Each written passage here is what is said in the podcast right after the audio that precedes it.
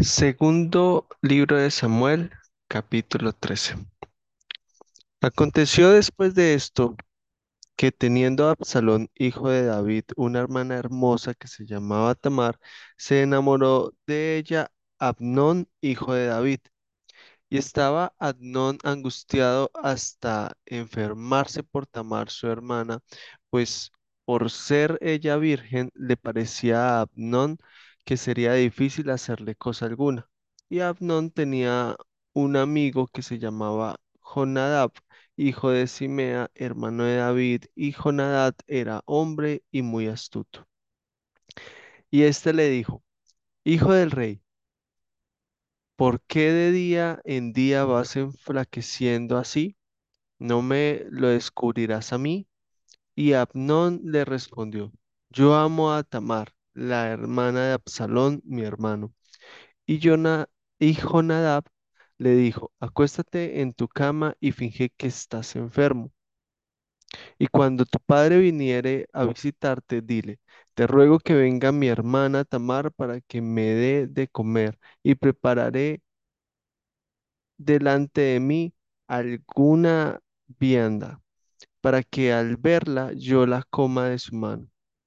Se acostó pues Abnón y fingió que estaba enfermo y vino el rey a visitarle y dijo Abnón al rey, yo te ruego que venga mi hermana Tamar y haga delante de mí dos hojuelas para que coma yo de su mano.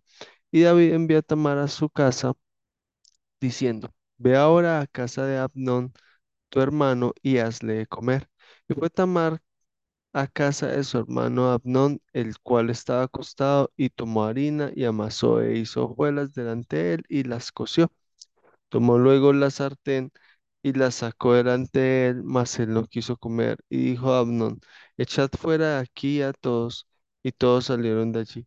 Entonces Abnón dijo a Tamar, trae la comida a la alcoba para que yo coma de tu mano. Y tomando Tamar las hojuelas que había preparado, las llevó a su hermano Abnón a la alcoba. Y cuando ella se las puso delante para que comiese, asió de ella y le dijo, ven, hermana mía, acuéstate conmigo. Ella entonces le respondió, no, hermano mío, no me hagas violencia, porque no se debe hacer así en Israel, no hagas tal vileza porque ¿a dónde iría yo con mi deshonra? Y aún tú serías estimado como uno de los perversos en Israel. Te ruego pues ahora que hables al rey, que él no me negará a ti. Mas él no quiso oír, sino que pudiendo más que ella, la forzó y se acostó con ella. Luego la aborreció Amnón con tan gran aborrecimiento que el odio con el que la aborreció fue mayor que el amor con el que le había amado. Y le dijo a Amnón, levántate y vete.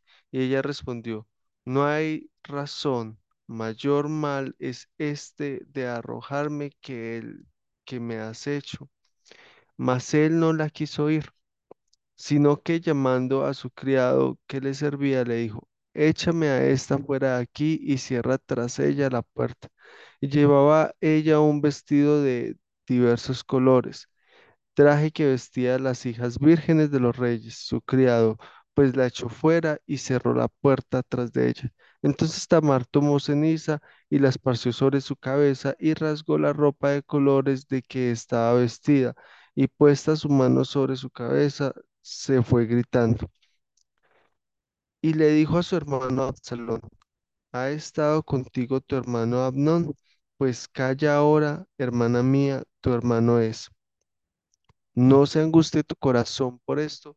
Y se quedó Tamar desconsolada en casa de Absalón su hermano. Y luego que el rey David oyó todo esto, se enojó mucho. Mas Absalón no habló con Abnón ni malo ni bueno. Aunque Absalón aborrecía a Abnón, que había forzado a Tamar a su hermano.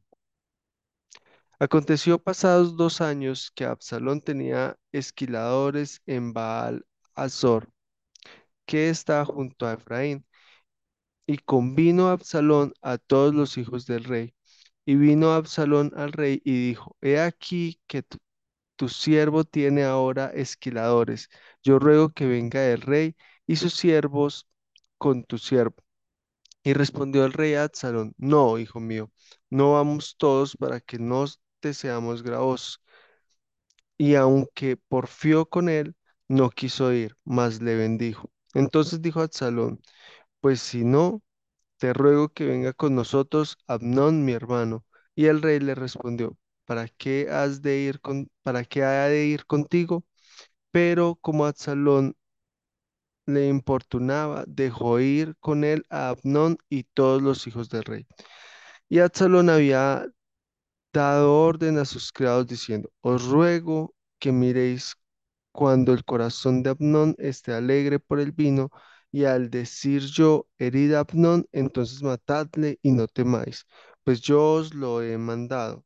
Esforzaos pues y sed valientes. Y los criados de Absalón hicieron con Abnón, con Abnón como Absalón le había mandado. Entonces se levantaron todos los hijos del rey y montaron cada uno en su mula y huyeron. Estando ellos aún en el camino, llegó a David el rumor que decía, Absalón ha dado muerte a todos los hijos del rey y ninguno de ellos ha quedado. Entonces levantándose David rasgó sus vestidos y se echó en tierra y todos sus criados que estaban junto a él también rasgaron sus vestidos.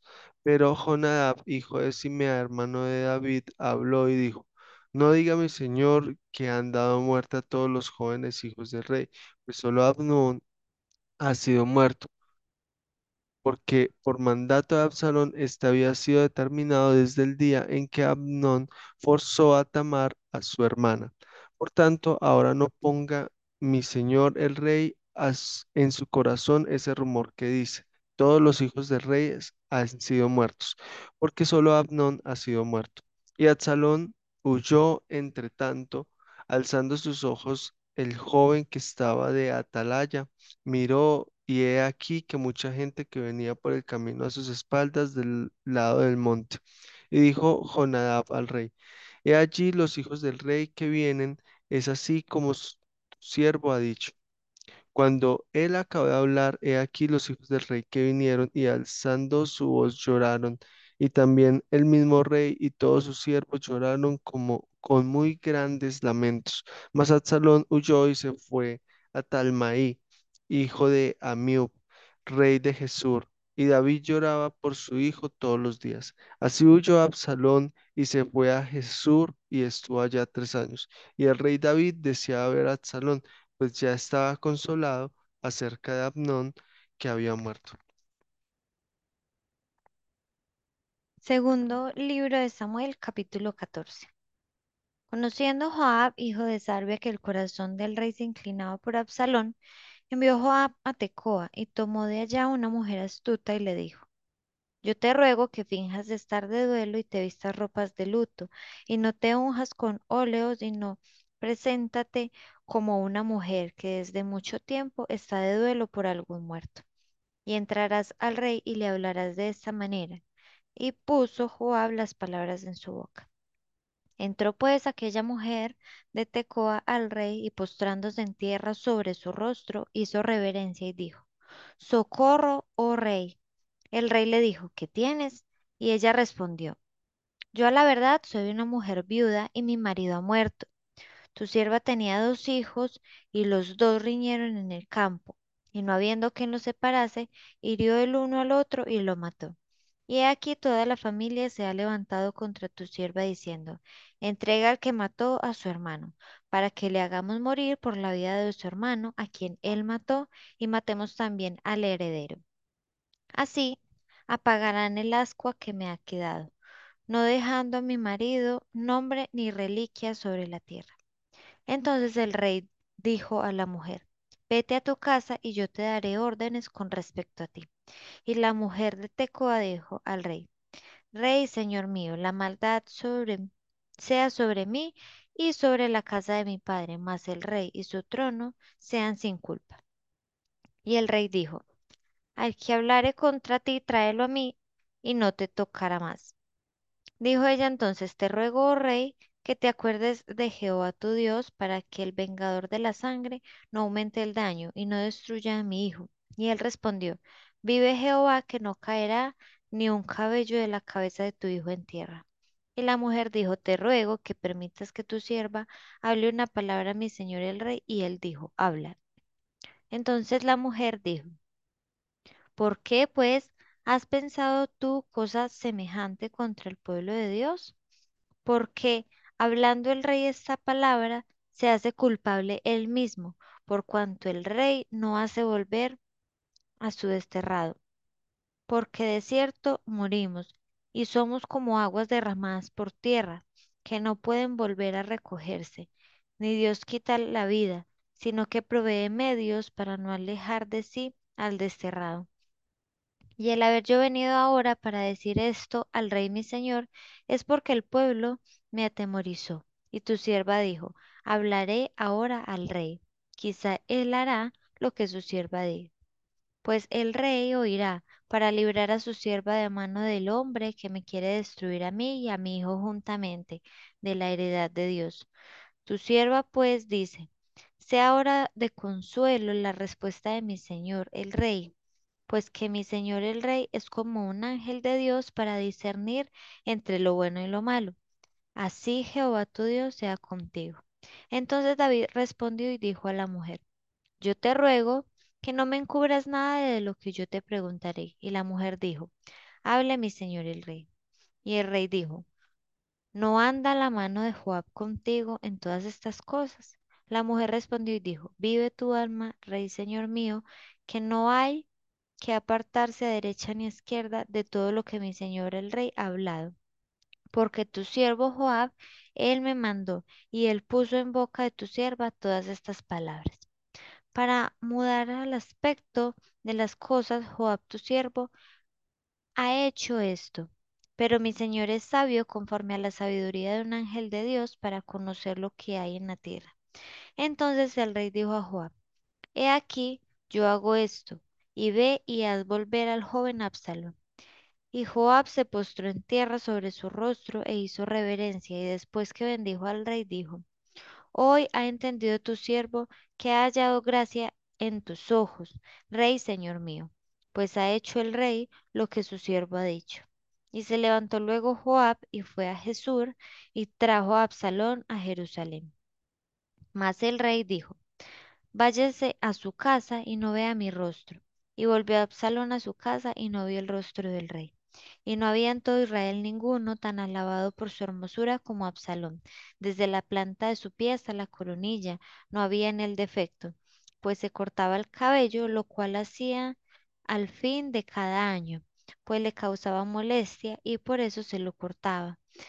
Pesaba el cabello de su cabeza doscientos ciclos de peso real. Y le nacieron a Absalón tres hijos y una hija que se llamó Tamar, la cual era mujer de hermoso semblante. Y estuvo Absalón por espacio de dos años en Jerusalén y no vio el rostro del rey. Y mandó Absalón por Joab para enviarlo al rey, pero él no quiso venir y envió aún por segunda vez y no quiso venir.